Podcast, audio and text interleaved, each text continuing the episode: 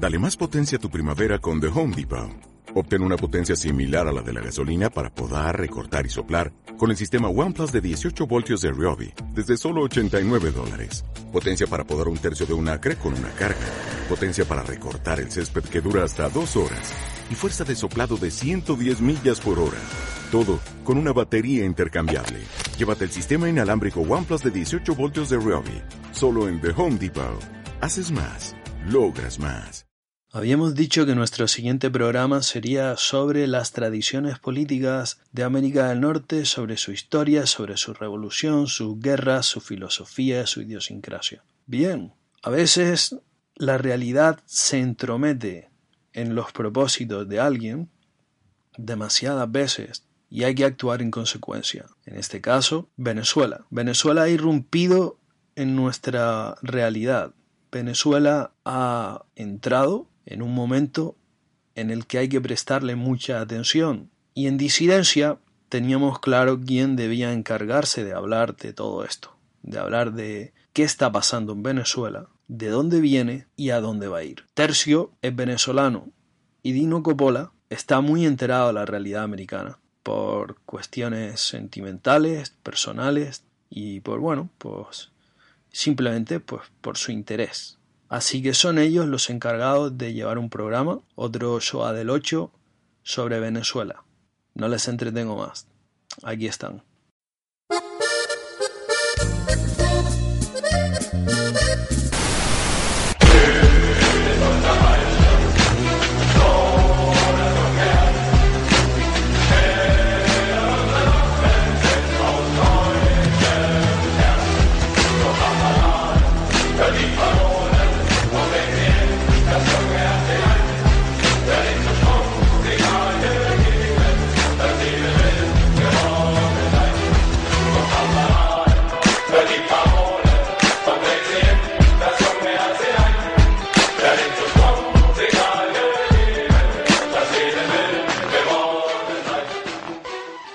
Hola, ¿cómo están todos? Bienvenidos a... Uy, ya, ya, ya nuestro invitado eh, está, está haciendo ruido de fondo, no importa, no importa. Eh, estamos aquí en este show casi que especial, de emergencia, eh, para discutir los últimos acontecimientos en, en, Venezuela, que están bien interesantes. Y para eso me traje a, a mi amigo Dino Coppola, que es un, conocedor bastante de, la política y, las ideas de Estados Unidos, así como la situación en, Latinoamérica, en Hispanoamérica. Entonces, bienvenido, señor Dino. Hola, gracias por invitarme. O sea, ¿qué, te ha sorprendido eh, y qué es lo que esperas de lo de la situación en Venezuela? Lo que me ha sorprendido ha sido que diera el paso, que decidieran poner a un presidente porque yo pensaba que iban a tardar bastante más, porque había, ¿cómo decirlo?, indicios de que podía pasar algo, pero lo tenían, lo tenían todo en contra, porque no, internacionalmente hablando, pues la oposición está bastante sola. Sobre todo porque el gobierno de Estados Unidos no se acababa de decidir. Pero bueno, han dado el paso hacia adelante y automáticamente pues eh, Trump ha, dicho que es el presidente y detrás de Trump han, han llegado pues toda América hispana y algún país de Europa, creo. A mí yo, bueno, creo que deberíamos este, comentar un poco, explicar el contexto de la situación de lo que estamos hablando en caso de que alguien escuche este podcast dentro de tres años, una cosa así, y se pregunte, bueno, ¿de qué están hablando? ¿Cuál es la emergencia? Este, lo que está sucediendo ahora es que eh, hay como una, hay una crisis ahora en Venezuela en la que eh, Maduro ganó unas elecciones, el presidente, el presidente este Maduro ganó unas elecciones en, creo que fue en mayo del año pasado, del 2018, no, 18, 18, 17, ¿cuándo fue? Del 2017, no me acuerdo cuándo fue. Eh, pero fueron unas, unas elecciones que particularmente cochinas y tramposas y, sin garantías y demás. O sea, no, que antes las elecciones en Venezuela eh, fueran, eh, fueran, digamos, este, sin trampa o algo así, pero aquí fue como que se les cayó un poco la, la fachada y entonces a todas luces quedó que no era, que no era legítima. Y entonces, por el, eh, se, constitucionalmente, legalmente, se genera en Venezuela lo que se llamaría un vacío de poder. Y bajo la norma constitucional de un vacío de poder, ¿por qué hay un vacío de poder? Porque Maduro no es el presidente legítimo, porque las elecciones no fueron legítimas o correctas. Eh, bajo ese, bajo la figura del vacío de poder, es el presidente del Congreso de la Asamblea Nacional el que sería el presidente interino hasta que se, se, se se renormalice la situación, ¿no? Eh, lo grande es que eh, el presidente de este, eh, es un muchacho, el presidente este de la, del Congreso, de la Asamblea Nacional, es un muchacho este llamado Guaidó, y lo grande es que de hecho se, proclamó o se juramentó como presidente, lo cual ha generado una crisis, este, digamos, de legitimidad o de gobernabilidad dentro de Venezuela, en el que eh, hay dos presidentes, ¿no? Uno, uno, uno ¿cómo se dice? De jure y uno de, de, facto. Eh, um, Maduro tiene el apoyo de los militares y demás, pero Guaidó tiene, digamos, la legitimidad entre comillas constitucional y lo grande es lo que mencionaba, lo que mencionaba Dino Coppola, que tiene el apoyo internacional. El, emperador, el, el, el, emperador Trump ha reconocido como su súbdito a, a Guaidó y ha dicho que Maduro no es el presidente legítimo, que el gobierno de Maduro no, no, no van a lidiar con él, ¿no? Y han pasado unas cosas graciosas como que Maduro eh, dijo que rompía relaciones con Estados Unidos y que iba a votar, que todo el personal diplomático de Estados Unidos se tenía que retirar en 72 horas y el, y el personal diplomático de Estados Unidos dijo, usted no es el presidente y no le vamos a hacer caso porque el, el presidente Guaidó nos, nos invitó a que nos quedáramos. Entonces ahora Maduro eh, se vio en la, en la muy patética necesidad de, de hacer, ah, de, comerse sus palabras, ¿no? De, de, de, decir, bueno, yo no dije que en verdad estaba rompiendo relaciones con Estados Unidos, sino con Trump y tal, y que los gringos, no porque obviamente no, no, él, eh, tan estúpido no es como para ir por la fuerza y sacar a los gringos, ¿no? Pero la cuestión es que eh, para mí esto ha sido bien interesante, así, se, siente un poco, se siente bastante similar con otras cuestiones que han pasado antes, como que hay un 70% de mí que cree que eh, nada va a cambiar y que al final este Maduro va a seguir gobernando y demás, y hay un 30% que cree que por fin esta, esta es como que la, la, pieza final de, o la, la movida final de la piecita de Venezuela,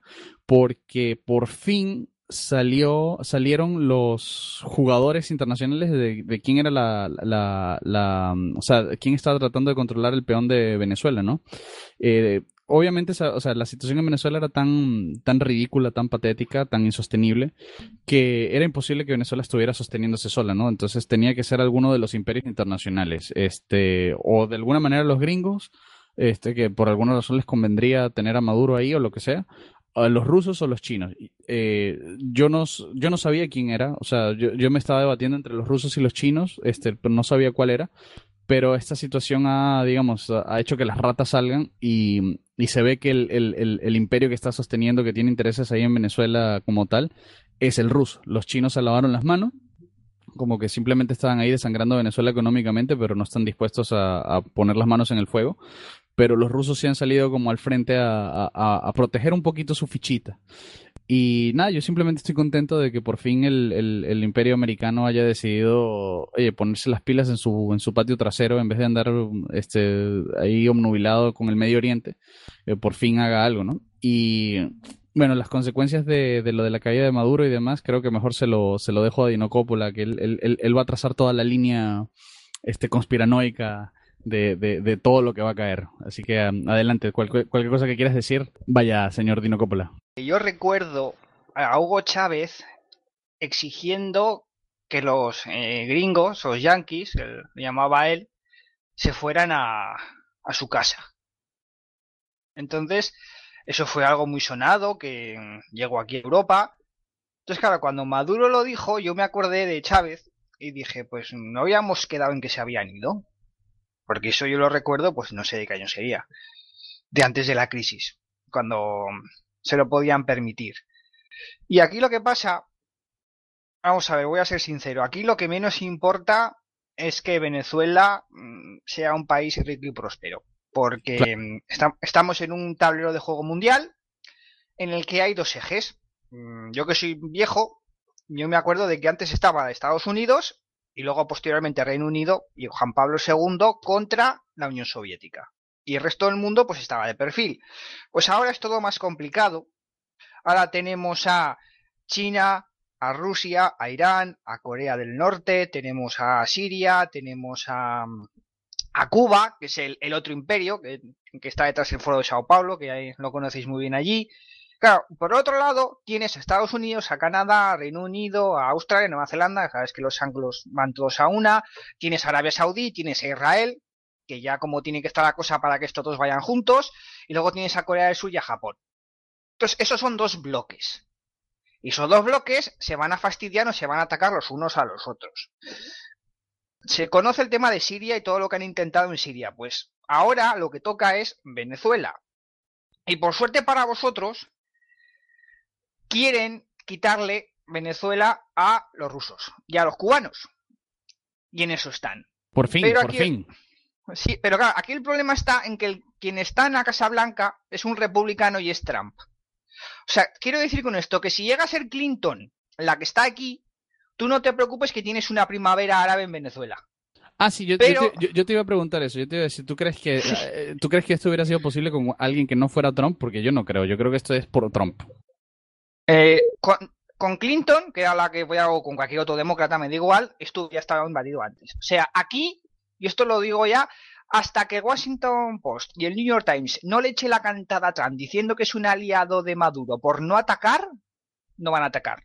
Porque necesitan la, el beneplácito de la opinión publicada, que no de la opinión pública. Porque ahí estuve mirando y hay una campaña que no sé de dónde ha salido de camiones publicitarios por el centro de Manhattan o sea, de la zona más cara.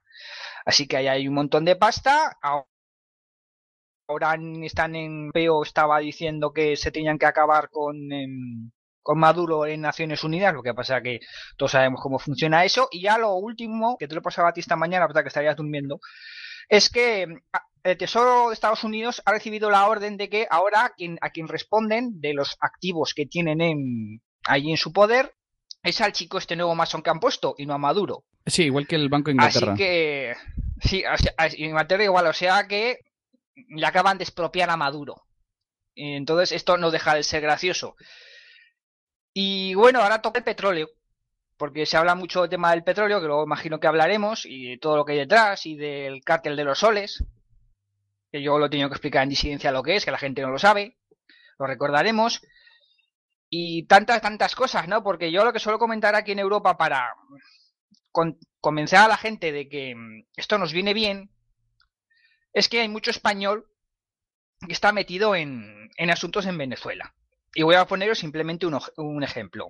Hay un señor que es Juan Carlos Monedero, que no sé si lo, lo, conoceréis, creo que sí. Claro que sí. Pues ese señor cobró medio millón de dólares del dinero del contribuyente de Venezuela por un informe sobre una moneda que iban a tener los del ALBA. Él no es economista y los economistas no cobran medio millón de dólares por mm, ese tipo de informes. Y ese, dinero se fue directamente a crear Fort Apache, que es ese programa de televisión que emite a través de Irán, que es lo que los financia, y entonces, claro, eh, yo me imagino que cuando, en el supuesto caso, mm, este caiga y empecéis a pedir explicaciones a todo el mundo, los 500 mil dólares de mm, Juan Carlos Monedero los preguntaréis, ¿no? O, por ejemplo, una noticia que he sacado de que Diosdado Cabello enviado cocaína a España. Ajá. claro, Mira, no sabía eso. Sí, porque está el cartel de los soles, porque yo hace un año y pico, a los hijos de Maduro, o sobrinos, perdón, los, les han metido 18 años de cárcel en Estados Unidos por contrabando de cocaína porque lo usaban a través de valija diplomática. O sea, si tú buscas sobrinos de Maduro condena en Google, te va a salir toda la historia. Sí, de eso, de eso estábamos al tanto, bastante, bastante al tanto. por, lo menos, por, lo menos, los venezolanos. Sí, los venezolanos estés al tanto, lo que pasa aquí en Europa es un poco más complicado contarles lo de la conexión con la cocaína. Así que yo, porque claro, aquí la gente, parte del problema que se tiene a la hora de vender este asunto es que no se quieren meter. O sea, aquí en Europa la, visión que yo tengo es que los europeos, por un lado, se van a poner de perfil, porque hay mucho antiimperialismo, pero por otro lado es como si no fuera con ellos. O sea, como si mm, Venezuela, el chavismo, no le hubiera hecho nada a España. Entonces, para mí es muy frustrante tener que explicar todo lo que Hugo Chávez y el chavismo le ha hecho a España, que es bastante. Por favor, explícalo, explícalo aquí, en versión resumida. Bien, vamos a ver. Esto es una. No está. No es oficial, pero se suele comentar que cuando el rey Juan Carlos I, el rey emérito, le mandó callar a Hugo Chávez en aquella famosa charla, no sé si era de la Organización de Países Latinoamericanos o una cosa de estas, pues eh, Chávez se cabreó mucho. Y Chávez em, pensó en la idea de crear un partido mm, en España que tuviera la, ideología del Foro de Sao Paulo, que la ideología del Foro de Sao Paulo es la ideología del socialismo del siglo XXI. Que el Foro de Sao Paulo es básicamente Fidel Castro y Lula da Silva, que cuando veían que se iba, que caía el muro de Berlín y que la Unión Soviética se iba al garete, iban a tener un problema y tenían que reformar el socialismo para hacerlo más atractivo. Y el primer país que cae en las garras del Foro de Sao Paulo es Venezuela. País que, como los venezolanos ya sabéis, siempre estuvo en el punto de mira de Cuba. Así que desde esa etapa, desde el, ¿por qué no te callas? Hay tiranteces entre España y, em, y el gobierno de chavista y en Venezuela hay etarras que están en busca y captura. De Juana estaba en Venezuela. Son grandes defensores de la secesión de Cataluña y del País Vasco. Y hay una gran, gran, gran enemistad. Bueno, y sin contar el indigenismo y el antiespañolismo eh, más intenso que, también han, revivido, como que, por ejemplo, Chávez este, convenció a Cristina Kirchner de retirar una estatua de Colón de un de una plaza ahí en, Argentina, una, estatua bastante prominente. A ver, lo que pasa con el indigenismo es que se cuenta la historia, yo lo suelo contar así, que básicamente en la América precolombina, según los indigenistas, era la comarca de Frodo Bolsón, hasta que llegó Hernán Cortés en forma de Sauron. Es eso lo que se está contando. Sí, sí, sí.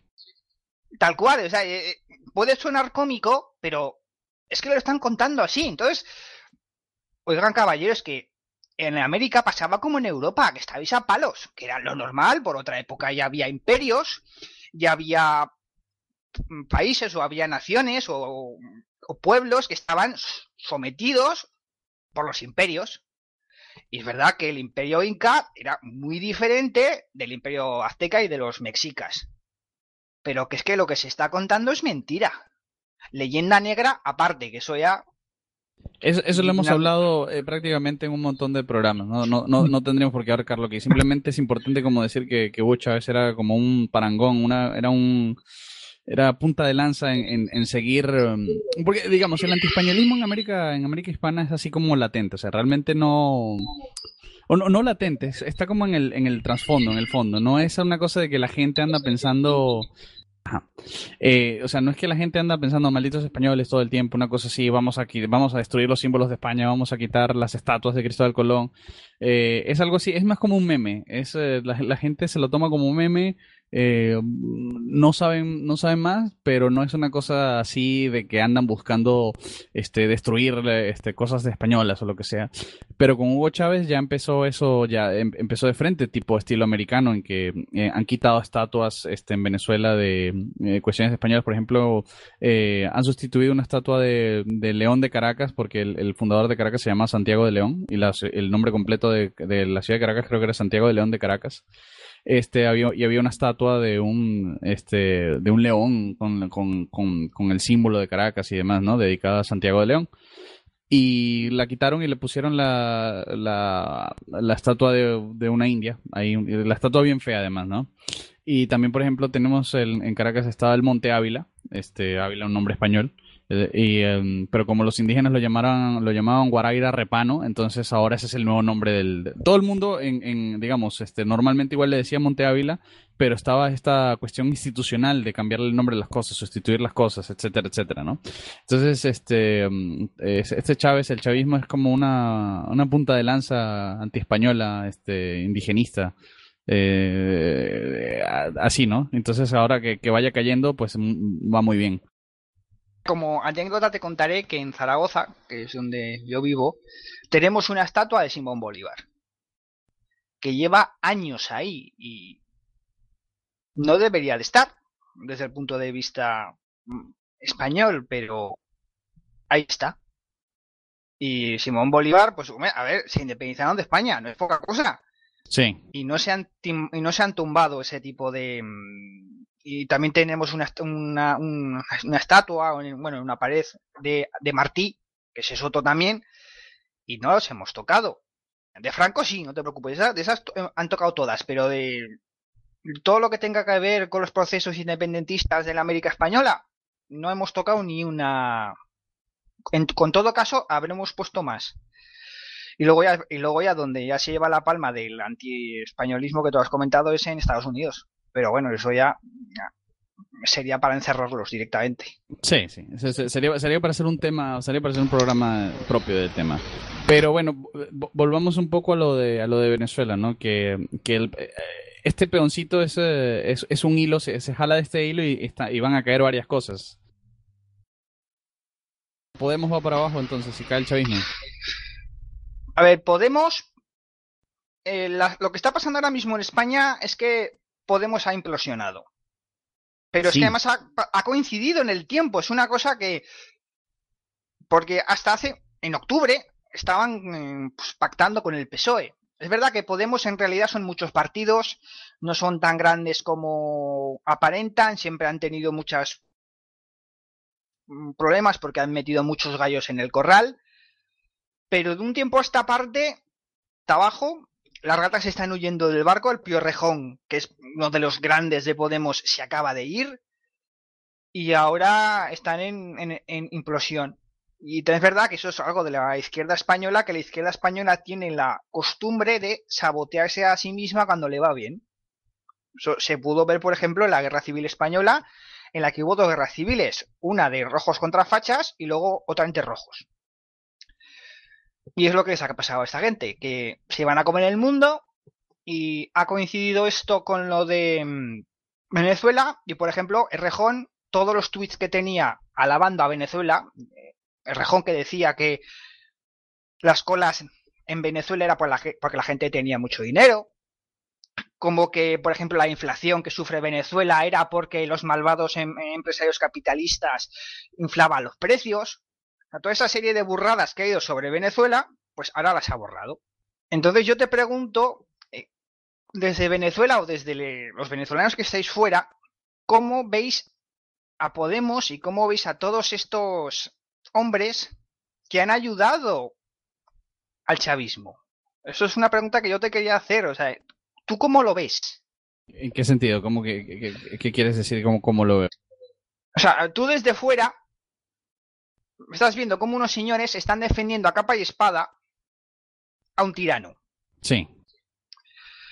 Unos señores que mm, tienen una cosa que ya te he explicado por Twitter que se llama eh, racismo ideológico. Que el racismo ideológico se resume en hay que luchar contra el imperio hasta el último vietnamita.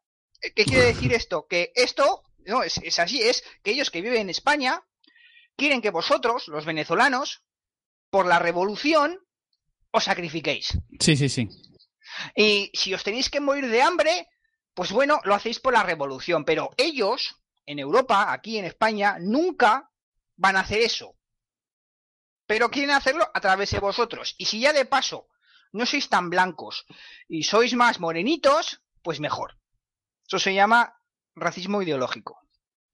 Eh, bueno, este, ¿Qué, te puedo decir? Este, siempre es, es bastante indignante encontrarse con eso, ¿no? E incluso eh, no siempre, o sea, lo, lo, que me he encontrado es que no siempre ese apoyo al chavismo y demás este, pasa por la izquierda, también en la derecha.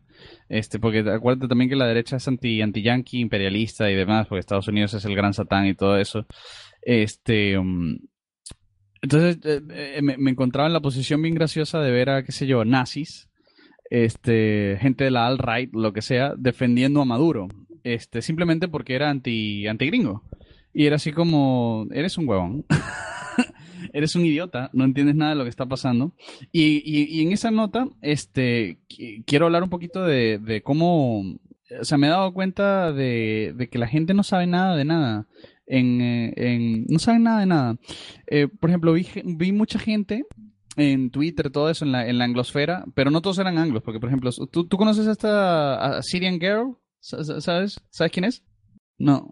Bueno, eh, un montón de gente, incluso el propio Nicolás Taleb, que es este, para, para mí es un tipo muy inteligente y bien ubicado en la vida, este, simplemente por el hecho de que son antiintervencionistas, estaban hablando de que en Venezuela eh, Estados Unidos no debería intervenir y tal. Como si en Venezuela no hubiera intervención internacional de un montón de otros países, ¿no? Como si Venezuela estuviera viviendo su vida así normal y tal, sin influencia internacional, aislado de todo el mundo, y ahora vinieron los gringos a, a, a entrometerse y no sé qué cosa. O sea, son unos idiotas, unos tontos útiles, no saben, no tienen ni idea de lo que está pasando.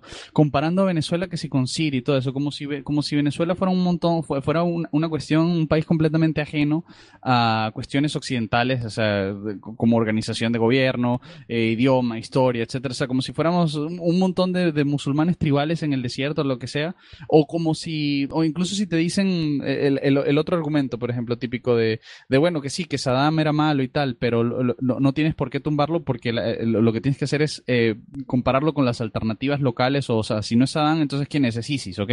Pero en Venezuela la alternativa era tener un país normal, ¿sabes? Un país normal.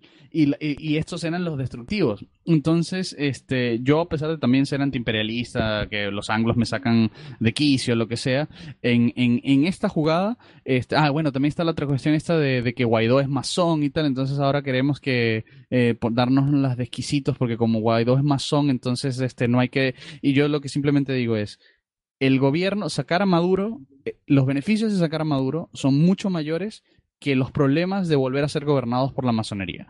Porque desde Bolívar eh, Venezuela era masónica y era un país este, normal, anti-español y no sé qué vaina y, no éramos tan, tan ricos y, y, nos ha ido mucho peor de lo que era con el imperio español. Sí, pero era un país normal, no estaba esta porquería que hasta ahora este, un montón de narcotraficantes en el gobierno este, teniendo, este, robándose billones de dólares mientras la gente no tiene nada que comer. Entonces, este, no, hasta, hasta, hasta, hasta las huevas me tiene. es, la, gente está estúpida que no tiene ni idea de lo que está hablando. Bienvenidos los Yankees, bienvenidos los Marines, este, saquen esa mierda. Eh, Venezuela es un estado vasallo desde siempre. Entonces, simplemente yo lo que estaba pidiendo era, por favor, que los gringos volvieran a reconocer a su estado vasallo y lo volvieran, y volvieran a mover su fichita ahí. Y, y, y ya, es simplemente. Eh, eso. O sea, me he dado cuenta que la gente de las cosas del mundo hispano no tienen ni idea y simplemente agarran este, sus referencias, este, sus fetiches referenciales de siempre, que sé yo, Siria, Irak, y las quieren extrapolar aquí. Cuando no, la situación no es para nada parecida y las consecuencias de una intervención gringa no serían para nada parecidas. Y ya, entre los rusos, los chinos, los cubanos y los gringos, me quedo con los gringos. Muchas gracias. Me hace bastante gracia que tú digas que prefieres a los gringos. Aunque te entiendo. A, ver, lo que pasa que hay bastante desconocimiento de la propia historia de, del todo el continente americano, incluso de la historia de Estados Unidos. ¿eh?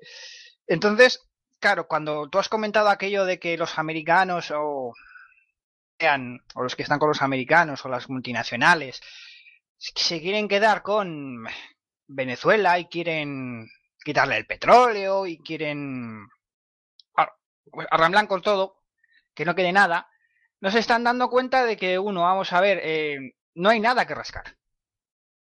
Venezuela está saqueada por los dirigentes políticos, por Cuba, que Cuba es exportador de petróleo sin tener yacimientos de petróleo. ¿Por qué? Porque se lo regala Venezuela. Y luego está el tema de mm, Rusia, que también está detrás junto con China, porque PDVSA me parece que mm, si no es de los chinos ya, pues tiene que tener parte de la accionariedad de los chinos porque los chinos les han dado dinero a Maduro y Maduro quiere petróleo.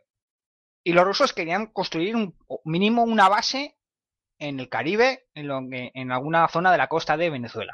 Lo querían hacer. Claro, aquí, aquí, te voy a interrumpir un momento, claro, porque eh, Estados Unidos tiene bases al lado de Rusia y Rusia no tiene nada al lado de Estados Unidos. Entonces, claro, les, sale muy bien. Este, eh, Latinoamérica le sale muy bien a los chinos y a los rusos porque le, pueden poner en jaque como los gringos tienen a, los rusos y a los chinos de que tienen bases ahí. En, se, ponen pendejos en cualquier momento y los rusos simplemente, que digo, los gringos simplemente, ¿sabes? Despliegan sus bases y ya está. Y no hay ningún tipo de, de, de contrapartida o, de figura similar de, de, para, para, los, los, rusos o los chinos, para algún rival de Estados Unidos, este, eh, que amenace a, los Estados Unidos continentales, ¿no? Entonces, este, bueno, nada, solamente quería acotar eso. Continúe, perdón. Sí, bueno, hasta el tema de, de Cuba, también querían meter alguna base ahí, la quieren hacer, lo que pasa que después de lo que pasó en los 60, pues igual no es tan buena idea, porque se, se puede montar una, una muy grande. Pero digamos que el desconocimiento es tal que, claro, se dicen demasiadas eh, mentiras. Se dicen demasiadas mentiras como el tema del petróleo, por ejemplo. Vamos a ver, el petróleo de Venezuela es un petróleo que no es un petróleo normal, es un petróleo pesado, que, por si no sabéis dónde se refina, se refina en Estados Unidos, se refina en Texas, porque tienen que hacer un proceso de refinado un poco raro y lo hacen ellos. Y luego está el tema de que Estados Unidos, desde hace ya bastante tiempo, esto es algo que ni la izquierda, ni los nazis, ni los antiimperialistas o no lo han visto o no lo quieren ver, no necesita petróleo extranjero. O sea, es tan autosuficiente que puede llamar a Arabia y hacerles bajar el precio del petróleo como ya ha hecho dos veces. Entonces, usar la carta del petróleo a, día de hoy, pero es algo que vende mucho. Luego, un país como Venezuela, que Venezuela ha ido mm, bajando su nivel de oferta de crudo, porque ayer lo estuve mirando y Venezuela está dando el, a los barriles que se producen al día mundialmente, pues el 1% son barriles de Venezuela. Así que la excusa del, del petróleo no se sujeta por ningún lado, aparte de que todo el petróleo que haya, como todo el oro que pueda haber eh, por, por Venezuela, que sé que hay oro, eso se va a ir a pagar facturas, porque Venezuela está arruinado. Pero aquí juega mucho la baza del antiimperialismo. Es decir, como, Maduro está en contra del, del imperio, es bueno. A pesar de que a la vista está de que es lo peor que le ha pasado a Venezuela en mucho tiempo. Te, voy, a interrumpir un momento aquí para contar una anécdota de, un nazi que me él decía que Venezuela no le parecía que estaba mal porque como es un país lleno de negros y tal, entonces, sabes, es como que no puedes pedirle más a, un país este lleno de negros. Y yo eh, tienes que ser bien pendejo, es bien estúpido para decir eso, porque Venezuela antes no estaba como estaba, arruinada ahora, y seguían estando los mismos negros, los mismos negros, y era un país normal este, con sus problemas de la, latinoamericanos típicos, de la corrupción, lo que sea, este, falta de visión a futuro, etcétera, etcétera, pero no era esta basura que está ahora. Entonces que tú me digas que igual apoyas a Maduro porque no puedes pedirle más a los negritos que viven en Venezuela y tal, eh, o sea, es, es, una vaina, es, es el, el, el eh, así como los nazis estos o, lo que sea, la derecha critica a la izquierda caviar o lo que sea, bueno, esta es la derecha, no sé cómo llamarla, la derecha caviar, la derecha pendeja también, no, no, no, no tienen ni idea de nada más, más de, de su... O sea, imagínate esto, si un nazi, ¿ok? Lo de Venezuela está pasando ahora, él puede hablar con venezolanos eh, vivos en este momento que le pueden decir las cosas, puede averiguar, si un nazi tiene estas ideas tan equivocadas de una situación actualmente, eh, ¿qué, qué, qué ¿qué le voy a hacer caso yo de cómo eran las cosas en la Alemania de 1940, 1939 o lo que sea? O sea, gente completamente deleznable, o sea, no, no tiene ni puta idea de lo, de lo que están hablando. Tú puedes preguntarles por eh, Carlos Andrés Pérez o por Pérez Jiménez, que te digan quiénes eran o qué hicieron, qué opinión tienen de ellos, porque mm, Pérez Jiménez, mm, no sé qué opinión tendréis allí de él, pero claro, comparado con este, pues, eh, pues es como comparar a Dios con un gitano, casi. y claro, aquí escuché una, una cosa que me lo tienes que explicar porque no sé si es verdad. Y es que Venezuela nacionalizó el petróleo, me parece que en los 70. Sí. Con la crisis. Sí. Y hubo un presidente o alguien o un político muy importante de Venezuela que predijo lo que iba a pasar, que al nacionalizar el petróleo, digamos que la maldición de los países eh, que solo se dedican al petróleo iban a, iba a caer sobre Venezuela, porque me parece que nacionalizó el petróleo y las empresas de acero o de hierro. Algo así, ¿no? Pues lo he leído. Lo leí ayer. Y era una época en la que Venezuela, Venezuela era un lugar al que la gente iba. Eh, Venezuela era ese lugar en el que los españolitos, que estábamos pasándolo un poco mal en la España de los 50 a los 60, nos íbamos a hacer dinero a Venezuela, que era un país muy rico, no era el país solo de las telenovelas. Los portugueses y los italianos también. Hay muchos españoles, portugueses e italianos en Venezuela. Entonces, a partir de los 70, que fue cuando se nacionalizó la, la petrolera, pues es parece cuando, esto me lo tienes que confirmar, no me tienes que desmentir, es que cuando todo ya va cuesta abajo. ¿Es verdad o es mentira? Cuando se nacionaliza el petróleo. Sí, bueno, la consecuencia de nacionalizar el petróleo es que digamos que mm, piensan más en el petróleo que en diversificar su economía. Y al no diversificar la economía, en cuanto cayó el petróleo, vino la crisis. ¿Eso es verdad o es mentira? Eh, bueno, de cierta manera es verdad, porque al nacionalizar el petróleo lo que hicieron fue básicamente este darle una caja, una, una, una gallinita que pone huevos de oro a una cúpula completamente corrupta y um, hubo como una bonanza, ¿no? O sea, Venezuela estuvo muy bien, de hecho en los 80, una cosa así, pero en, los 50 estaba muy bien hasta como en los 80 y luego empezó la crisis, ¿no? Por este, la, o sea, el chavismo, eh, hay una cosa que tener clara, que el chavismo es consecuencia de lo, de lo que pasó antes, ¿no? Eh, no es que el chavismo vino de la nada y arruinó todo, sino que las cosas no es que estaban así chévere, este, todo perfecto. Eh, el, problema de, de, PDVSA es de cierta manera el mismo problema que sigue estando ahora. Le das, le estás dando un montón de dinero a uno que maneja el dinero a una cúpula muy cerrada, este, que pueden hacer con ese dinero lo que les dé la gana y no son no hay no hay cómo se cómo se dice esto no hay casi no hay repercusión pues este como lo ves ahora, o sea, lo que está pasando ahorita en Venezuela es simplemente gente sin ningún tipo de, de o sea, porque antes había un poquito de escrúpulos, un poquito de mantener la, apariencia, lo que sea, o sea, si, eh, mira, antes, por ejemplo, de si había un billón de dólares, este, te robabas, este, 10 millones y los otros, este, lo, lo otro sí medio lo invertías lo que sea, de manera ineficiente, pero ahora, ahora es al revés, ahora es una, un caradurismo de que eh, de un billón de dólares te robas 999 millones y, y, los, el, el, el millón es el que, le, el que le repartes a la gente, ¿no?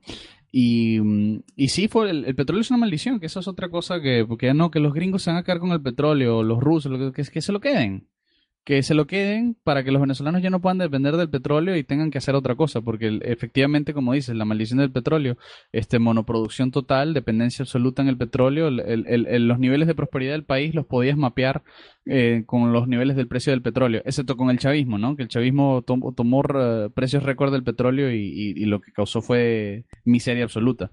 Pero sí, una dependencia absoluta en, en, cuanto al petróleo, eso, eso sí, eso sí ocurrió.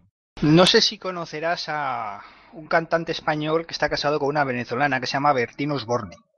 Claro que sí. Pues Bertín Osborne estaba en, el, en 1999, que me parece cuando llega Chávez al poder, él estaba en Venezuela.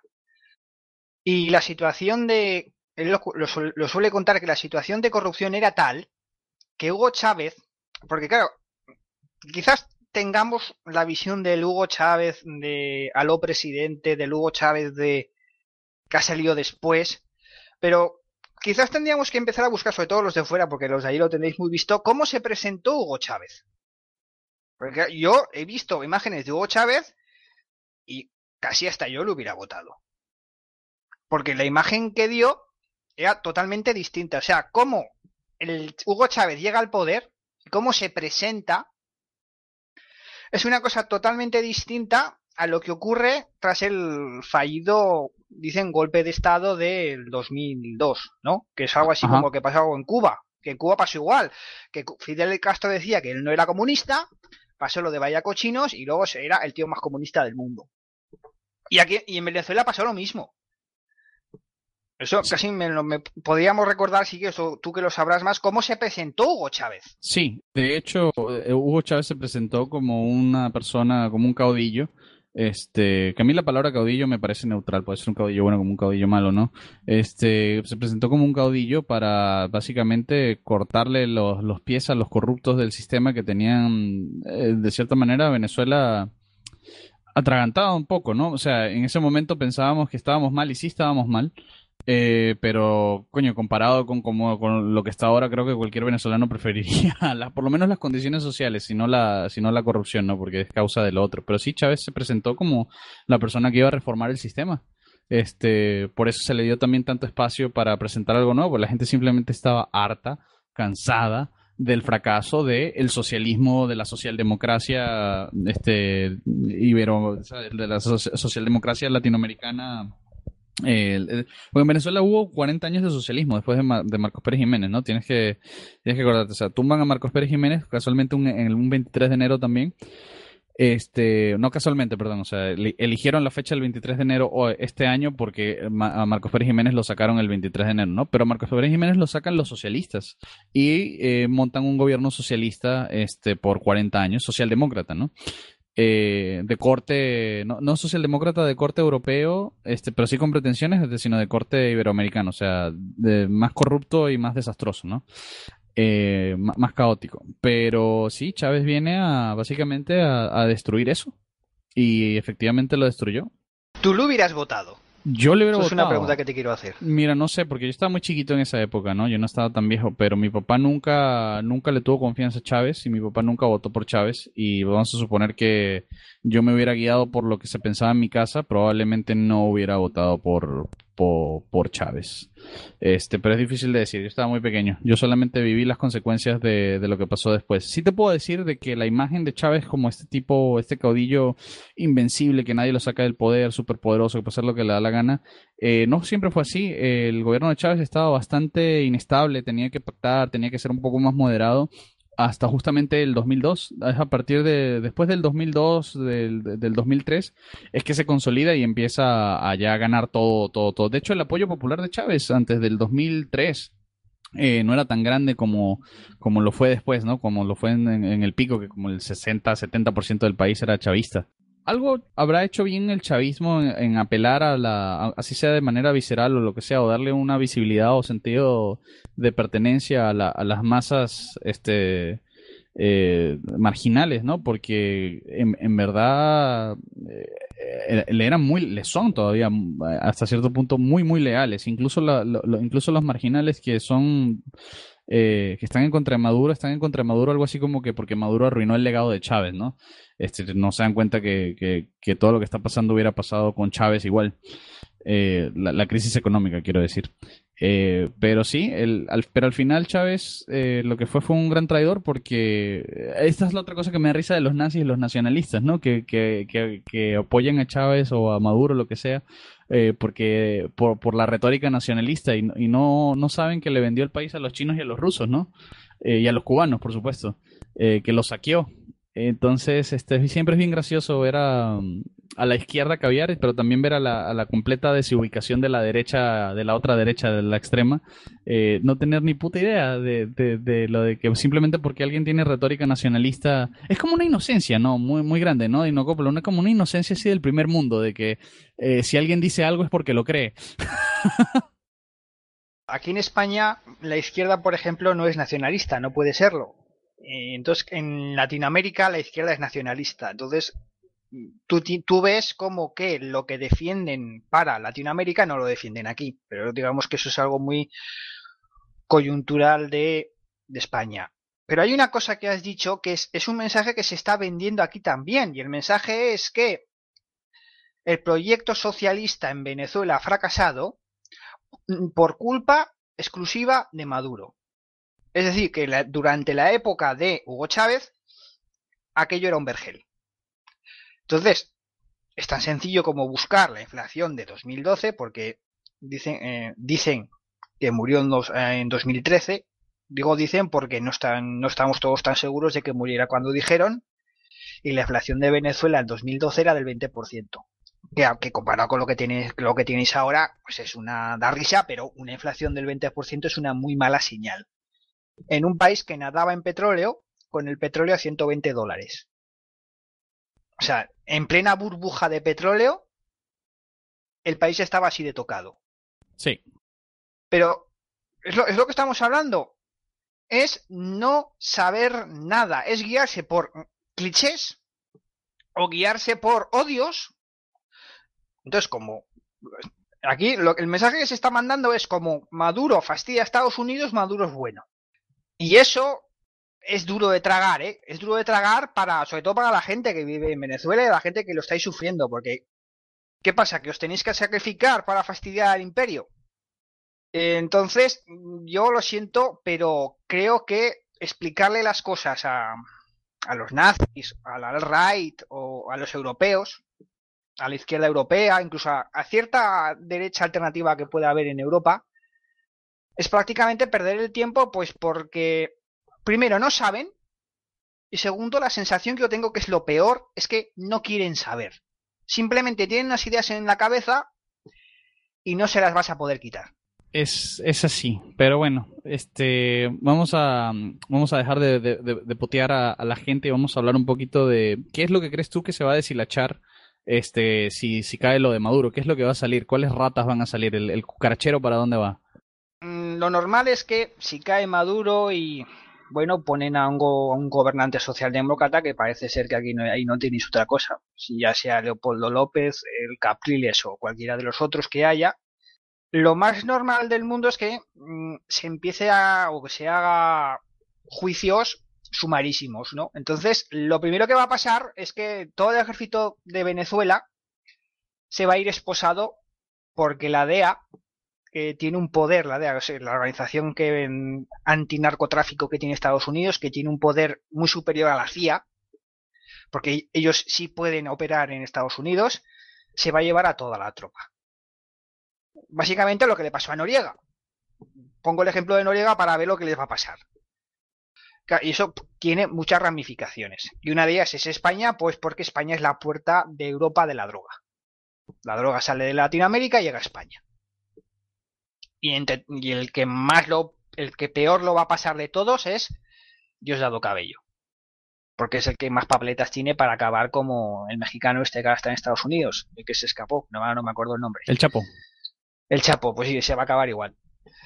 Y luego, claro, luego está el tema de que vos, vosotros, a todos estos que han estado colaborando con el régimen españoles, pues eh, Jorge Bestringe, Zapatero, porque de Zapatero, a mí hace años, de la mano de un colombiano me llegó una noticia de que el cariño o el aprecio o la intervención que tenía Zapatero en Venezuela, que es algo que, por ejemplo, Felipe González, que es un presidente español que es del mismo partido, pero tiene una visión totalmente distinta, lo que le pasa a Zapatero es que dicen, eso es el rumor, que cobró entre 4 y 5 millones de dólares por unos negocios. Entonces, claro, vosotros tendréis que empezar a saber dónde ha ido ese dinero en qué ha pasado, porque Venezuela es evidente que ha sido saqueada. Y hay muchos políticos españoles, muchos personajes españoles que han tenido una vinculación directa con Venezuela, al que como poco se les llamará para que den explicaciones. Y esos son básicamente todo Podemos. Y mira, una, una, preguntita. ¿Crees que justamente como el, el, PSOE está en el poder ahora es esa, esa pa, el, eh, actitud patética de España de no, de no marcar una posición clara contra Maduro o incluso a favor de Maduro? Este, cuando España en verdad debería ser el país que marca la pauta para el resto de Europa sobre qué pensar y qué hacer en cuanto, en cuanto a Hispanoamérica. El único país que está realmente capacitado para entender lo que ocurre en la América Latina es España. O sea, tú no le vas a pedir a los polacos o a los alemanes que entiendan lo que está pasando en Venezuela. ¿Qué es lo que le pasa a Pedro Sánchez? Pedro Sánchez tiene un gobierno en minoría. Que lo, lo, lo que dijo ayer Maduro, de que el que tenía que convocar elecciones era él porque no tenía la, el apoyo de la, la, mayoría popular, que es verdad, que aquí en Europa nos estamos partiendo de risa porque por una vez le vamos a dar la razón a Maduro. Ah, Maduro, pues, Maduro dijo eso, no me enteré. Maduro lo que dijo básicamente era que por qué le pedían elecciones en ocho días, pero que lo que les han dicho, y Macron y todos estos, cuando él no está convocando elecciones, porque él eh, llegó al poder sin los votos, a través de, le hizo una moción de censura, y está con Podemos y depende de Podemos y de Esquerra Republicana y de un montón de partidos de izquierdas que tienen vínculos sentimentales con el chavismo. Entonces, no puede ponerse duro, aunque, suponiendo que sepa ponerse duro, no lo puede porque eso cabrearía a Podemos y se quedaría sin apoyo. De ahí el espectáculo tan bolsonoso que están dando Borrell, que están dando todos, de que ahora es, primero, no queremos saber nada del masón que habéis puesto, hasta que se enteró que era masón y luego le llamó, porque, eh, no sé, creo que Pedro Sánchez también tiene algo de masón. Y, claro, luego le vino Maduro y le, y le echó la cantada, con razón. Ahora se ha enfadado y lo que ha hecho ha sido, bueno, te damos ocho días para que convoques elecciones que es el mismo planteamiento de la Unión Europea, porque no se quiere mojar. Y en ocho días vemos. Así que se supone que como no va a convocar elecciones, lo que va a hacer es a Guaidó lo van a reconocer en Europa y lo va a reconocer España, pero España no quiere meterse. Quiere meterse en tantas cosas porque sus socios de gobierno son chavistas. Así que la cosa está así. Y bueno, da, da molestia que sean los gringos los que tengan que intervenir, cuando en teoría debería ser España la que debería intervenir en Venezuela y tal, lo que sea, pero eso ya no es una opción. España ahorita no está marcando pauta en nada, excepto quizás en... No sé en qué estará marcando pauta, pero en nada bueno me imagino. En España existe... Tenemos problemas propios. Europa tiene problemas muy serios que no están afrontando problemas con la inmigración, problemas económicos, problemas porque la Unión Europea es más el imperio franco-alemán que otra cosa. Entonces, tenemos problemas con China.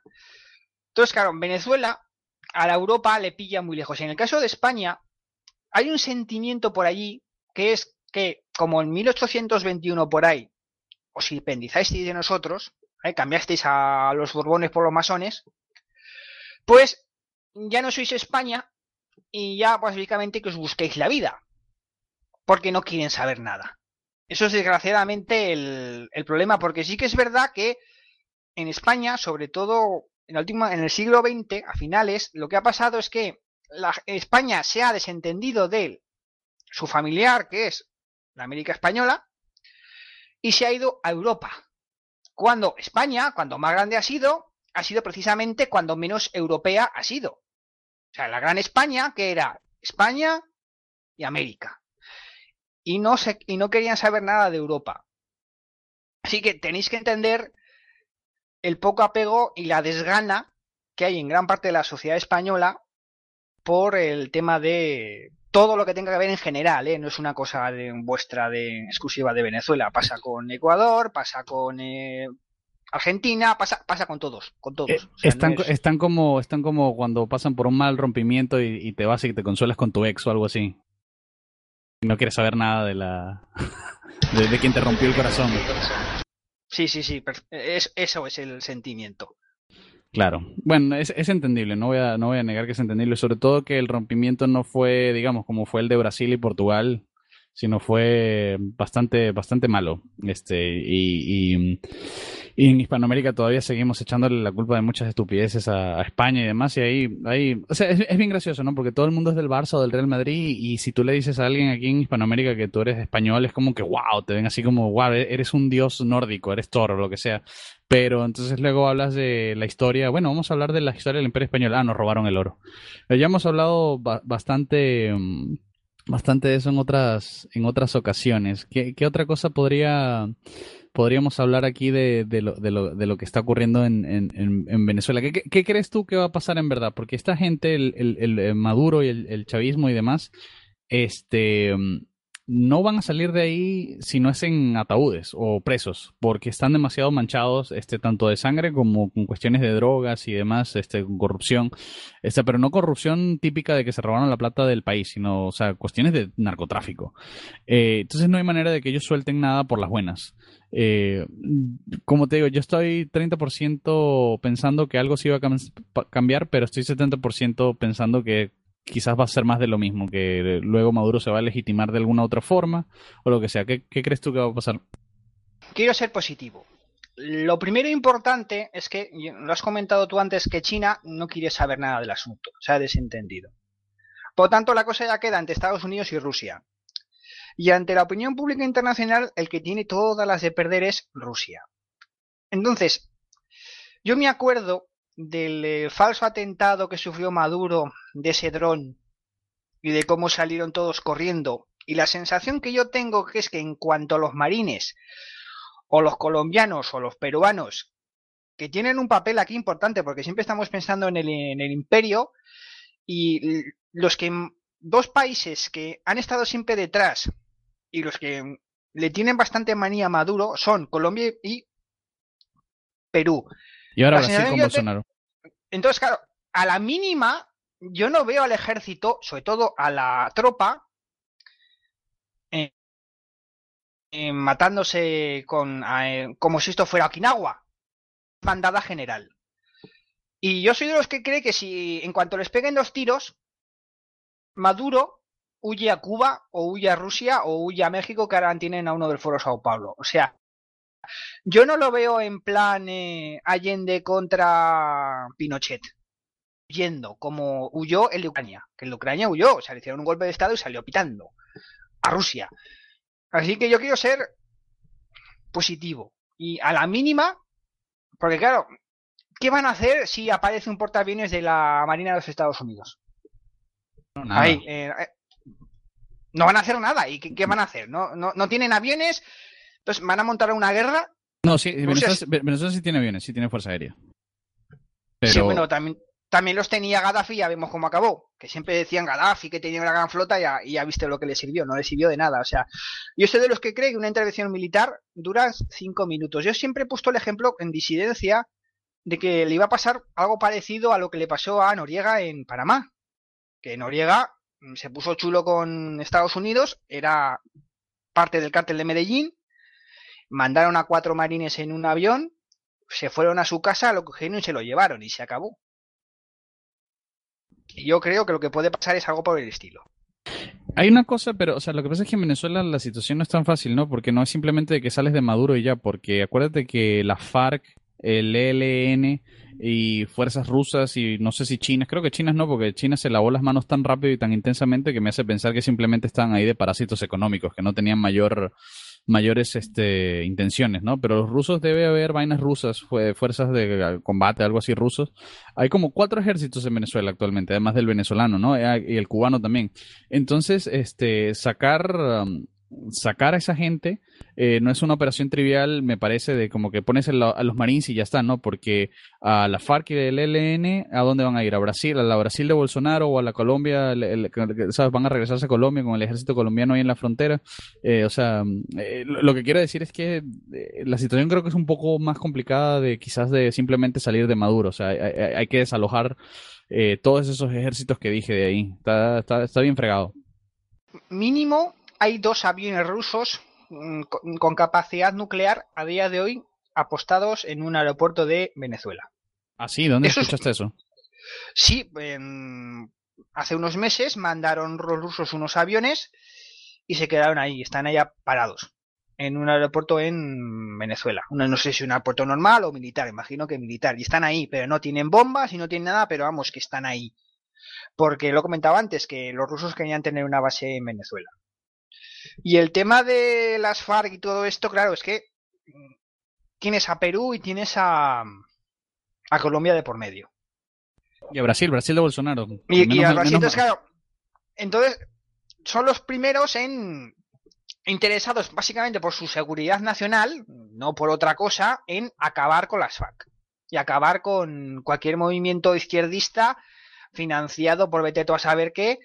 Y luego está, por ejemplo, el tema de Irán, porque yo no sé si el iraní este sigue siendo segundo al mando en, Venezuela, no me acuerdo el nombre, pero era, era iraní. No, verdad, verdad que me acabas de recordar que está Hezbollah en la isla de Margarita, ¿cierto? Es que está el ejemplo de Irán, ¿no? Irán no solo está la triple frontera con Brasil, no está detrás del caso Amia y de la muerte de Nisman, que, que la gente se olvida, sino que también está en, en Venezuela porque ha, habido tráfico de uranio.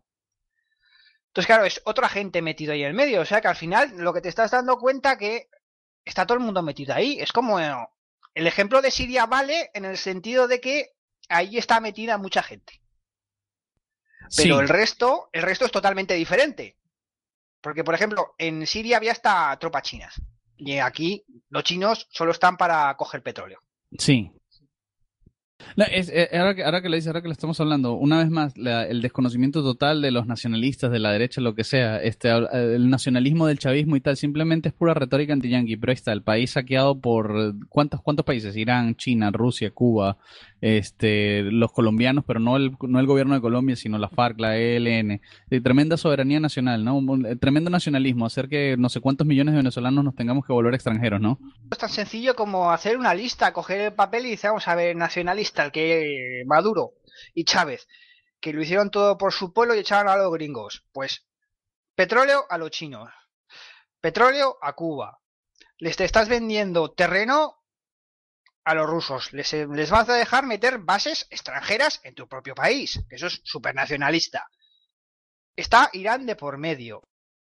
Pues si es que está todo el mundo ahí, o sea, eh, aquello es un chollo. Hay como mínimo cinco países que están robando a manos llenas Venezuela. Entonces, pero claro, los nacionalistas, ¿qué te van a decir? Los nazis, tus amigos del alt-right, que son antiimperialistas. Entonces, claro, cuando estás en contra del imperio, porque aquí en Europa funcionan igual, todo vale. O sea, toda excusa es buena. Dice, no, es que es nacionalista, lo que estamos comentando. Les estás entregando el país a cinco países distintos. Y forzando, que no sé cuántos millones de tu población se conviertan en extranjeros. Sí, y luego está el tema de cuántos venezolanos hay fuera de Venezuela ya. ¿Qué tanto por ciento de la población? Porque no se comenta mucho, se comenta, porque sale por la radio, que en Colombia pues está llena de, de venezolanos, en Perú igual, y en Perú me ha pasado una cosa muy graciosa porque mi novia es de Perú, y lo que ocurre es que se están quejando de que los venezolanos están llegando allí y les están bajando los salarios. O sea, llegan aquí terceros mundistas a, mm, a robarnos el trabajo. Entonces, claro, tú mm, solo te queda sonreír. Claro. Tú, tú, vives, tú vives ahí, pero vamos, que es, es un problema. Porque yo sé que hay en Florida, hay, una, hay mucho venezolano, en España ni te cuento, te pasé imágenes de Madrid eh, del otro día, de la Puerta del Sol. Estaba hasta arriba de venezolanos. Entonces, lo que aquí hay es un éxodo de venezolanos. Entonces, mm, pero el éxodo de venezolanos, que debería ser algo criticado, no se critica. Es más, le darán la vuelta para echarle la culpa a quién? Al imperio. Sí. Pero no le van a echar la culpa a Maduro. Sí, sí, sí mejor de los casos, lo que te estoy comentando, la culpa es de Maduro porque no ha seguido los Chávez. Exacto, correcto. Que arruinó el legado de Chávez, cuando, cuando es la misma porquería que, hizo Chávez. la mayor virtud, lo mejor que pudo ver Chávez fue morirse porque murió inocente, entre comillas. Ahora murió como mártir y como no, no, le explotó la, papa caliente en las manos a él. Se murió a tiempo. según comentan por Estados Unidos, como suele pasar siempre, ¿verdad? Que lo envenenaron con cáncer que es lo que se ha vendido, que sea que le, no sé no sé cómo se lo montaron, pero que lo envenenaron y le metieron un cáncer como si eso pudiese ser. ¿Qué es lo que va a pasar? ¿Qué es lo importante? ¿no? Porque aquí al final estamos hablando mucho de eh, si existen posibilidades reales de que Maduro caiga. Eh, a Maduro hay que forzarlo a que mm, caiga. Lo que pasa que es lo que estoy comentando. En, Trump no va a poder hasta que la opinión publicada no le eche la bronca. Porque esto funciona así. Y lo que hay que ir leyendo, sobre todo para todos los venezolanos y todo el mundo, es los pequeños pasos que se vayan dando, porque si ahora lo que viene es un bloqueo internacional de muchos países y si no convoca elecciones que Aquí, bueno, aquí se, aquí se dice de convocar elecciones, pero si no hay libertad de partidos y no hay derecha, no hay liberales y ni siquiera hay socialdemócratas porque Leopoldo López sigue en la cárcel, no sé si sigue vivo. No, arresto domiciliario, está arresto domiciliario. Entonces, explícame qué, votación va a haber ahí. Va a haber las votaciones que había en la antigua República eh, Democrática Alemana. que tienes el Partido Socialista y el Partido Social Comunista. Ambos gobernados desde Moscú. ¿Y aquí qué elecciones va a haber? ¿Qué, ¿Quién se puede presentar? Pero que, se, que, tenga opciones reales, porque no vale que pongas a Maduro y a un muntítere de Maduro, que es lo que pasó en las, en las últimas elecciones, que es mm, que no las ha reconocido prácticamente nadie. Entonces, desde Europa se vende y Pedro Sánchez como si votando aquí se solucionase todo. Sí, el fundamentalismo ah. democrático, como que lo único que tienen que hacer es votar bien y ya está. La democracia lo ah, resuelve todo. Todos los problemas son solubles en la democracia. Y aquí, hijos, hay que intervenir militarmente. Es, que no hay manera. Desde el 2003, 2004, 2005, en Venezuela no hay salida de esa gente si no es con guerra civil. No hay. O intervención militar, quiero decir. Yo reconozco que es triste y pasarán muchas cosas que no tengan que pasar, pero ojalá el tipo acabe huyendo. Pero claro, aunque acabe huyendo y desalojes el, el ejecutivo, te queda el resto. Te queda las selvas, te queda el chavismo y te quedan los cinco o seis países que están ahí. Que esos también hay que echarlos. Que eso es más complicado porque son países bastante más grandes. O sea, estamos hablando de Irán, estamos hablando de Rusia. China no, porque a China al final, mientras le digas que le vas a pagar la deuda, porque esos van por vía económica siempre, no creo que pase nada. Pero el problema está con Rusia y con, y con Irán, que son los que se tienen que ir. Y la FARC y todo eso también. Porque claro, porque tú imagínate que mm, echan a, a Maduro y Rusia pone a otro. Claro. Ya no, está Maduro. De nada sirvió. Y con elecciones, ¿eh? Ojo, tú haces unas elecciones y pones a un a un Lenin Moreno. Entonces te puede salir bien, como le pasó a Ecuador, o te puede salir mal. Así que, pero vamos, mm, no se quiere saber nada, no se quiere decir nada de intervención militar, a pesar de que en el continente muchos apostéis por la intervención militar lo más corta posible. Pero es que no hay, lo siento, no hay otro medio. Yo ya, ojalá os pueda decir que hubiera otra forma de que acabar con esto. Es que no hay, yo creo que, Yo creo que sería, yo creo que sería mentira a todo el mundo decir, Lo, siento, aquí esto va a acabar en guerra civil. Lleva 15 años pospuesta esta guerra civil. La guerra civil debió haber sido hace 15 años para salir de esta gente y lleva pospuesta 15 años porque la oposición en Venezuela le hace juego al gobierno. Este, ha sido su mayor aliado porque siempre apagan el descontento popular, siempre pactan con el gobierno y nunca tratan de generarle una crisis de gobernabilidad al gobierno, o sea, básicamente generar algo parecido a lo que está aquí. E incluso aquí puedes ver más o menos la, la, el juego de, de, apaciguar a la gente, porque si, si yo fuera Guaidó, lo que quiero es generarle crisis al gobierno, este, fácil. Yo soy el presidente de Venezuela, Maduro me está, eh, mando a arrestar, a, así como Maduro manda a arrestar a, a, Guaidó o lo que sea, porque él supuestamente es el presidente, Guaidó igualito. Este, yo soy el presidente, mando a arrestar a, Maduro por, por, por, usurpador y por traidor. Y deja que se arme el zafarrancho y ya está, pero no lo hacen porque quieren que la cosa vaya calmada, quieren, no quieren que explote el rollo, no quieren que explote el problema, quieren ver cómo pactan este su camino eh, para fuera de este problema, ¿no? Pero es ya, o sea, si lo logran, 20 años más de chavismo.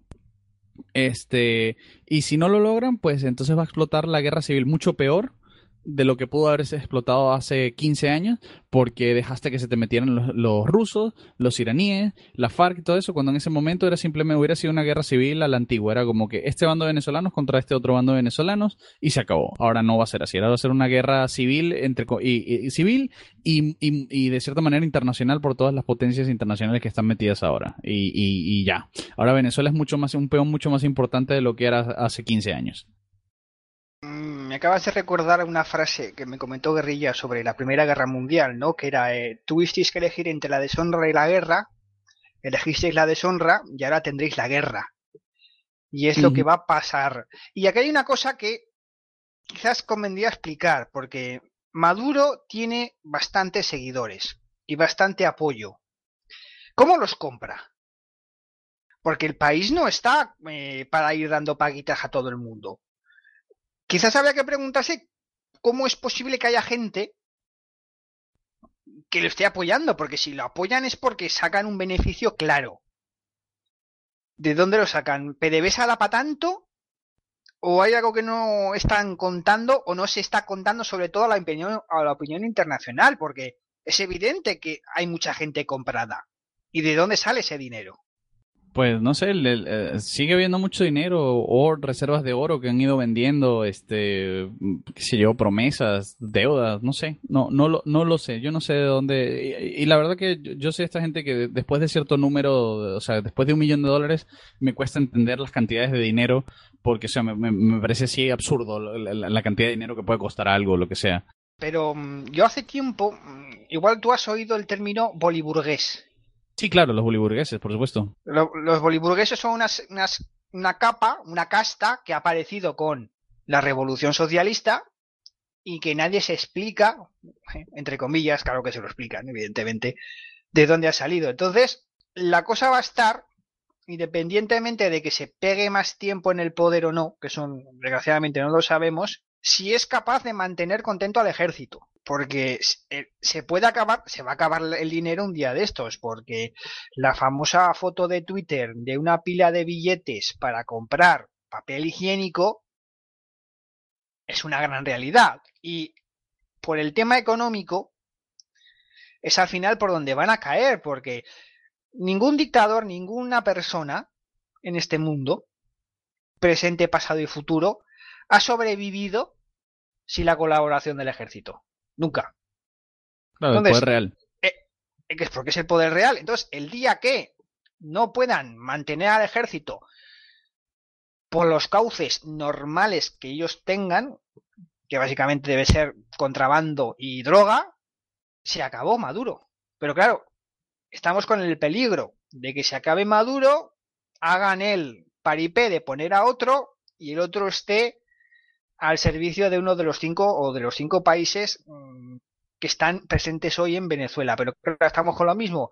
Enseguida se sabrá. Si a ti te dicen que Maduro se ha ido y llega un señor que se llama Ángel García, yo me imagino que en Venezuela o los exiliados en Venezuela sabréis hasta el número de pie que calza. Porque no creo yo que exista una persona tan desconocida como para que no podéis sospechar de que picojea. Imagínate, si, el mismo este Guaidó que salió de la nada ya se sabe que es masón. Aquí se está dando mucho bombo a lo de masón. Sí, a mí me da igual. Sí, pero el... yo no acabo de entender el que la gente no, no vea que es un mal menor, que es lo que tú acabas de decir. o sea, es decir, eh, a ver, la imagen de la pila de billetes para comprar papel higiénico. A ver, no podéis llegar a entender que si ponéis a un masón nivel 33 o nivel 30 o nivel 25, o sea, un masón ya de nivel, que es que es un mal menor. Que es que mm, en Venezuela no, no tienen de nada. O sea, yo el otro día vi el hospital de Caracas. Bueno, le llamo hospital por llamarle algo. ¿En serio? ¿Tu mayor problema con ese hombre es que incluso que sea socialdemócrata? sí, sí, mal O sea, vamos a ver, el, el mal menor, por ejemplo, en Ecuador. Ecuador, la gente, con lo mismo, no lo sabe, ¿qué pasa?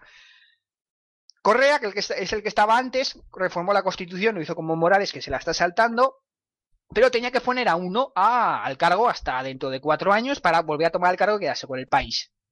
Un, señor que se llamaba Lenín Moreno, que no inspiraba ninguna confianza porque ese señor es socialista. Pues muy bien, es ese señor el que se ha cargado a Correa, es el, el que lo ha expulsado a Suiza, el que lo va a meter en la cárcel, y el que ha cambiado de bando, porque Ecuador está del lado de Guaidó, no está del lado de Hugo, eh, de Hugo Chávez, iba a decir, de, Maduro. Así que el, el hecho de que sea socialdemócrata o sea socialista, quizás en Europa no tengamos que verlo con los ojos de los europeos, sino más bien con los ojos de cómo funcionan las cosas en, América, en la América española y decir, oye, que es un socialdemócrata, pues cien veces mejor que lo que tienen ahora. Pero estamos con lo mismo. Idealismo. Tiene que ser un señor de derechas. Y tú dime, dime un nombre de un señor de derechas conservador o de un partido o alguien que esté en Venezuela que sea de derechas. No, no hay, no existe. No está en ningún sitio, ¿verdad? Está una célula ahí, Marcos Perejimenista, ahí, pero son irrelevantes, pues no, no, no, no figuran nada. Por lo tanto, podemos decir que no hay derecha como normalmente se suele conocer en, eh, en Venezuela. Correcto. Pues bien, señores europeos, esto es lo que hay. El mal menor no es lo más bonito, pero es 100 veces mejor que lo que hay, ahora. Hay, hay, un dicho en Venezuela, es lo que hay. Esto es lo que hay. O sea, además, este hombre se supone que es en un gobierno eh, provisional, pero estamos con lo mismo, sigue sin haber derecha. O sea, si Guaidó está, hay elecciones libres, se echan a todo el mundo y ponen a Capriles o a Leopoldo López, los dos son de la Internacional Socialista, o sea que siguen siendo de izquierda todos. Lo que pasa que es la diferencia que puede haber entre Pedro Sánchez y Stalin, que ambos son de izquierdas. Sí. Pero, no, no, sí, ambos son de izquierdas, pero lo que pasa es que el nivel de uno no es el nivel del otro, pues eso es lo que hay que ver. Así es, así es. Bueno, este, ya llevamos una hora, ya casi una hora y quince, una, hora y veinte minutos hablando. Este, no, no sé si dice, yo, me he sacado varias cosas del pecho, varias de mis frustraciones, este, y, de mis, mis pronósticos. Este, no sé si ti se te esté quedando algo en el tintero, porque si no podemos ir concluyendo el programa.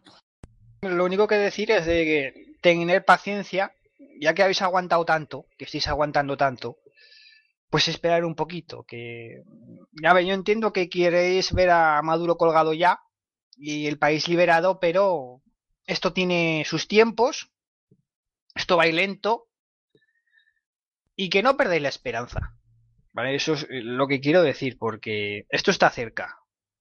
Esto está cerca, pero vamos, en, en el mejor de los casos, si Maduro se va e, y echan todos y aquí llega un gobierno, el camino que queda para estar a una décima parte de lo que estabais en 1999 es muy largo. Así que hay paciencia para acabar con Maduro, pero más paciencia vais a tener que tener después para levantar el país. Sí, así es, así es. Está completamente destruido el país, no hay nada. Entonces, bueno, va a haber mucha, por, otro lado, va a haber mucha oportunidad de, de, crecimiento y demás, pero, pero sí. Qué broma. Bueno, yo ya, ya, ya lo saben, 70% desesperanzado de que creo que la oposición, la MUD, la va, la va a cagar, pero por otro lado va, va, a volver a apaciguar todo, va a pactar otra vez, pero por otro lado este otro 30% de que sí, se, sí pareciera, se siente que hay algo distinto, sobre todo por, por estas cuestiones de los gringos y los demás reconociendo al gobierno este Guaidó y demás, y cómo han embargado, cómo, cómo han bloqueado esta cuestión de a Maduro de usar la plata venezolana etcétera, etcétera, ¿no? Entonces, ya veremos. Eh, pero si lo, que queda claro es lo siguiente. Eh, no hay salida democrática pacífica de esto, es con sangre. Sí, sí, o sea, en el, la única forma de salir es con sangre y desgraciadamente, si no esto no sale adelante, el, la, el tiempo cronómetro para la guerra civil va a estar ahí. Porque es lo malo es lo malo, es lo que comentaba antes de elegir entre la deshonra y la guerra. Que primero tienes la deshonra y luego vas a tener la guerra. Y por no hacer la guerra cuando tocaba, pues la vas a tener y la vas a tener peor. Sí. Pero bueno, esperemos que no haya guerra civil y que esto se solucione porque le peguen dos bombazos a Maduro. Que es la única, que es la menor. ¿Cómo está la cosa para ver que lo menos dañino que puede pasar para acabar con el problema es que le tiren dos misiles desde un portaaviones en el Atlántico? A Maduro y a Diosdado. Exactamente. Y aun con todo, porque luego está el tema de todos los países que están ahí, pero esto, si no acaba en un, baño, de sangre ahora, lo acabará en todo un tiempo. no, no hay más. Sobre todo cuando la gente vea que ya no tiene nada que perder. Es ahí sí ya es cuando se va a ver, cuando va a ser el factor que diga se acabó, porque es que nos va a dar igual ya. y eso está muy cerca ya, porque yo no sé si a la gente en Venezuela, sobre todo a los que no están saliendo beneficiados, y a los que están pasándolo mal y están intentando huir, si les queda algo ya, porque yo no sé si, si, si queda algo. Pues no sé, al parecer siguen quedando cosas porque la gente sigue teniendo cierto miedo a la cuestión esta de que explote un problema, lo que sea. La gente sigue, ese, es un grave problema que tiene, eh, que, ha tenido desde hace años la sociedad venezolana. Siempre han estado dispuestos a, no perder eh, cierta cuota de confort o lo que sea para salir del problema. Entonces siempre han ido, eh, por eso esa es otra de las razones por las que Maduro ha durado tanto. Los venezolanos siempre han preferido eh, pactar, quedarse tranquilos, este, mientras estén relativamente cómodos, ¿no? Entonces, este, pero el confort es este relativo, entonces, eh, sabes, Maduro lleva en el poder 20 años. Hay mucha gente que no sabe lo que es, lo, o no se acuerda de lo que es vivir eh, un país normal, ¿sabes? Entonces, a lo mejor ahora están buscando de que sus colas de, en el supermercado no sean tan largas, ¿no? No que no haya colas, ese tipo de cosas. Entonces, bueno, ya veremos. Yo como dije, 70% creo que todo va a seguir igual, o que todo va a terminar igualito con el, quizás no con Maduro en el poder, pero el chavismo igual en el poder, alguien más este que lo traigan ahí. Maduro, Maduro probablemente sí ya está frito. O sea, Maduro como persona, probablemente sí ya está out. Eh, pero el chavismo como tal puede, puede entrar alguien más, ¿sabes? Convocan elecciones y gana otro chavista que no es Maduro, sino el, nuevo sucesor de Chávez, la hija de Chávez, lo que tú quieras, pero la, la, fiesta sigue, ¿no? Seguimos en la típica teoría de la conspiración. Lo más normal del mundo es que Putin o Castro o quien sea diga que, que hay que cambiarlo y poner a otro, que porque es, que es un tipo de decisión de países subyugados a imperios que es bastante normal. Y yo, Maduro, yo no sé el futuro de Maduro, porque en el peor de los casos lo van a enjuiciar y en el peor de los y en el mejor de los casos se va a tener que ir tarde o temprano, porque lo que acabas de comentar tú está muy, muy quemado. Y yo no sé si van a poner a Diosdado Cabello o van a poner a otro. A la hija de Chávez, alguien, alguien que tenga algún tipo de Sí, bueno, a, cualquiera, pero yo lo veo en el exilio a Maduro. Independientemente de lo que pase con Venezuela, ¿eh? Sí, sí, sí, sí. es, lo, que quiero, decir. O sea, para, mí ya Maduro está, ya está fuera. O sea, ya está. Pero el, chavismo, lo que sea, es la, la, debacle, no necesariamente. Pero Maduro sí lo veo que, pase lo que pase, ya no va a seguir siendo presidente. Y eso es un problema, porque mm, te lo van a vender como una renovación o como un punto de inflexión o un en plan, eh, hemos aprendido la lección, no va, no va a volver a suceder más, cosa que es mentira y la gente no se da cuenta, mm, sobre todo gracias a ese integrismo democrático, que, que no, que no va esto de elecciones ni de cambiar a uno. No, es que hay que, hay que entrar ahí, hay que arrasar con todos los que no tendrían que estar ahí y hay que partir de cero.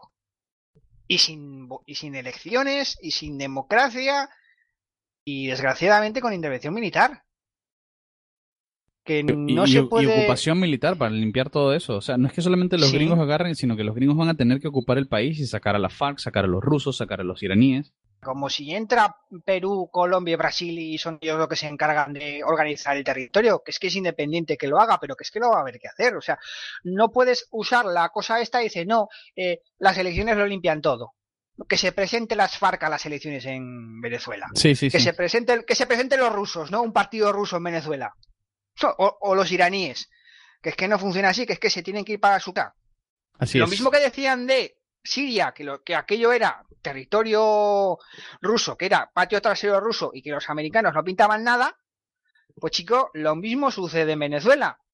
Patio trasero de Estados Unidos, los rusos, los iraníes no, no ponen nada, o sea, se tienen que ir para su casa. Y si no se van por las buenas, se van a tener que ir por las malas. Pero desgraciadamente estamos con esto, con el integrismo democrático, que hay que votar, como si eso fuese un hechizo de magia que lo solucionase todo. Bueno, me parece un buen momento, una buena conclusión. Este ha sido un buen programa, este discutiendo todas estas cuestiones y vamos a sacarlo lo más rápido posible para que para que sea al tanto y para que nuestras predicciones tengan valor, porque de, nada sirve que lo que lo saquemos cuando ya pasaron las cosas, no tenemos que regodearnos de que teníamos razón antes de antes, antes de que pasen las cosas, ¿no? Eh, muchas gracias por venir, este Dino Coppola y alguna algún mensaje de despedida. Nada, eh, estamos en disidencia, disidencia.info. yo me suelo encargar en disidencia de los temas estadounidenses y los temas de la América Española. Otros también como guerrilla, pero digamos que yo soy el que más atento está. Y que estamos en Twitter, yo estoy en Twitter y que nos sigáis, que eh, el programa ahí y bueno, hacer un poco de publicidad a disidencia. Bueno, no, sé, no, sé qué, no sé qué publicidad le estás haciendo si, si ya nosotros eh, estamos indicados en, en, en, disidencia, ya está, el, el, show sale, sale en la página. Entonces, bueno. ya, gracias por venir de nuevo.